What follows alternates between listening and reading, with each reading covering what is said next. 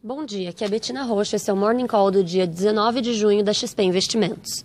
Futuros nos Estados Unidos em leve alta nesta manhã de quarta-feira, em meio à sessão neutra na Europa e positiva na Ásia durante a noite.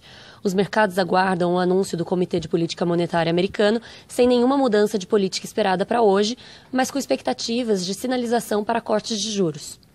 Sobre a disputa comercial, o presidente Trump tweetou ontem que teve uma conversa muito boa com o presidente chinês Xi Jinping e os dois se encontrarão na próxima semana na cúpula do G20 no Japão, adicionando que suas respectivas equipes começarão as conversas antes.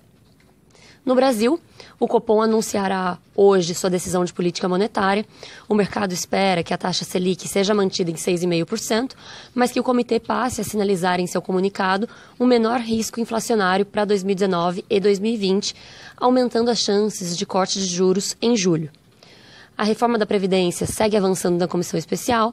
As discussões começaram ontem e 65 deputados puderam falar ao longo do dia. Faltam ainda outros 104 inscritos. A expectativa é que a votação possa ocorrer na semana que vem. No Senado, Bolsonaro sofreu uma derrota, mesmo se engajando pessoalmente na articulação para manter os termos de seu decreto sobre armas.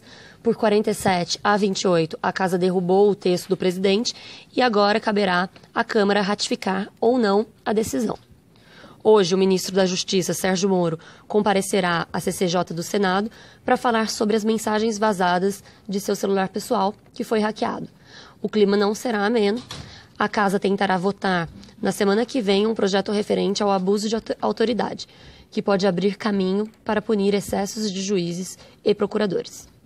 Do lado das empresas, ajustamos ontem nossas estimativas para o setor de mineração e siderurgia, rebaixando a CSN de compra para neutro, mantendo neutro em Uzi Minas e reiterando compra na Gerdau e na Vale, nossos nomes preferidos para se posicionar em aço e minério. Além disso, iniciamos cobertura de Bradespar e na metalúrgica Gerdau, com uma recomendação de compra em ambas. Com isso, ficamos por aqui. Bom dia a todos.